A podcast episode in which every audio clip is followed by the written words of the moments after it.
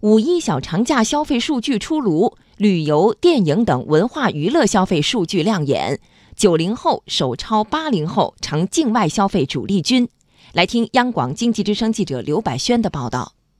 文化和旅游部昨晚发布的最新数据显示，刚刚过去的五一小长假，全国共接待国内游客将近一点五亿人次，实现国内旅游收入超过八百七十亿元，两个数字都实现了同比百分之十左右的增长。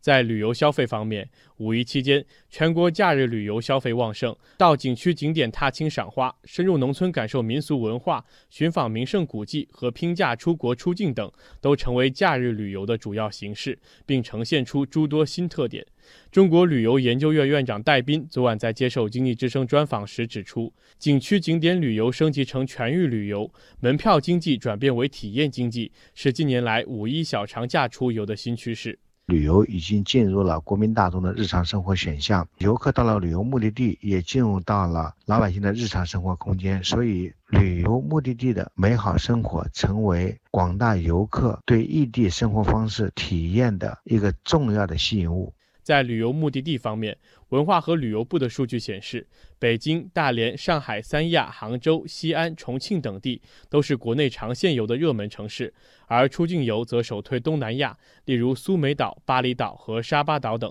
另外，在中欧旅游年的带动下，以英国、俄罗斯、意大利为代表的欧洲国家也成为新宠。随着脚步走出国门的还有消费方式。根据支付宝发布的五一小长假数据报告，出境游不带钱包成为新的趋势。不少人利用移动支付在全球范围内的旅游目的地打车、用餐、购物，甚至退税。在年龄结构上，九零后用户首次超过八零后，成为境外移动支付消费的主力军。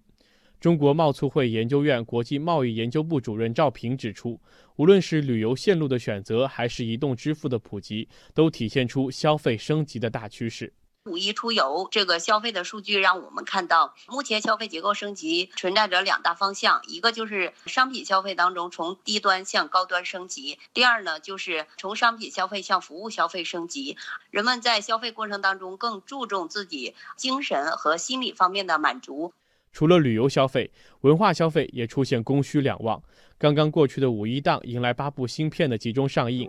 包括青春片《后来的我们》、古装动作片《战神纪》、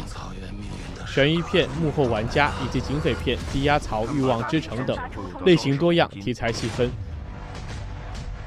动画片《玛丽与魔女之花》成为档期内唯一一部进口影片，国产影片数量占绝对优势。截止到今天零点，根据猫眼专业版数据，五一小长假三天总分账票房达到六点九亿。前三甲榜单出炉，分别是《后来的我们》《幕后玩家》和早前上映的好莱坞科幻片《狂暴巨兽》。尽管退票异常风波还在继续发酵，但五一档冠军影片《后来的我们》从上映以来已经收获了八点六九亿分账票房。伊恩高级分析师付小兰认为，青春片回潮成为今年五一档的亮点。总的来说，观众群体和影片质量和历年相比，都呈现出稳中有进的局面。从市场的需求方面来看呢，走进电影院已经成为了观众在五一档期的重要的休闲方式。而且我们还发现，观众对逐渐上涨的电影票价表现是不敏感的。最根本的原因是观众的观影习惯的养成以及国产影片质量的提升。五一假期呢，时间比较短，市场空间是非常有限的。在未来，高口碑的精品电影是拉动五一档票房增长的非常重要的驱动力。